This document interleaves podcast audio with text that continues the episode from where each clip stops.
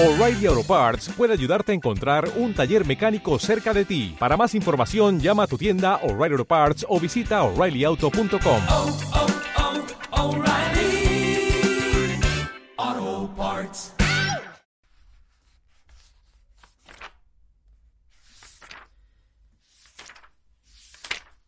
Asomaba el sol un día después del fin del mundo que no era tal.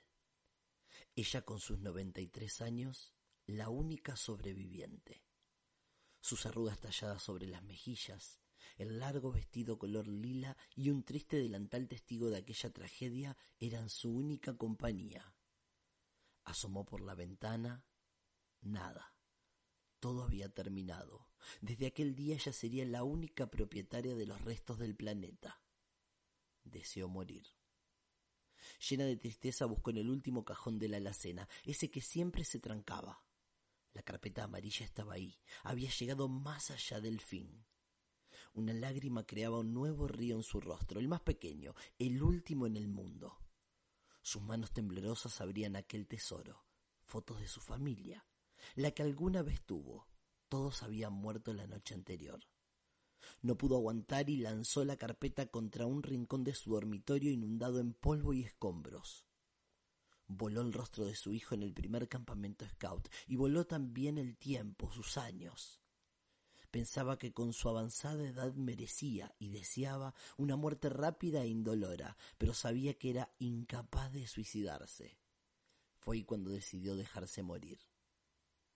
Volvió a despertar al día siguiente esperando que aquello solo hubiese sido una pesadilla. Todo estaba igual. La única dueña de aquel mundo de silencios. Salió a recorrer las calles vacías. Una, dos, cinco cuadras del desastre fueron suficientes. No volvería a salir jamás. Se ocultó. Otro día. Mismo sol, ya sin ganas de brillar despertó con menos fuerza y más angustia. Era verdad, se decía, lo del fin del mundo era verdad. Le habían acertado de una buena vez. ¿Y de qué había servido preocuparse tanto por adivinarlo si las personas que lo vaticinaban año tras año no podían disfrutar de su logro? Era absurdo. A la mañana siguiente abría con mucho esfuerzo aquellos ojos que bostezaban tristeza. Añoraba un beso, pedía abrazos, oía voces inexistentes. La anciana estaba sola, más sola que aquel día en que la familia toda se había ido de vacaciones al mar y la habían dejado cuidando el hogar, sin invitarla, sin preguntarle, sin pensar en ella.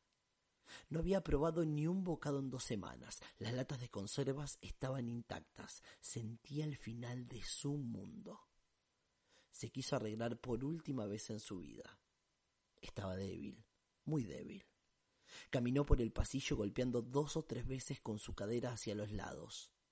Entró en su habitación y se sentó frente al dorado espejo donde se reflejaba desde niña.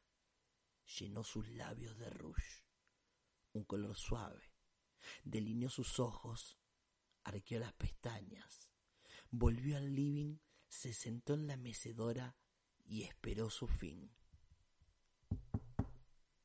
Alguien llamó a la puerta.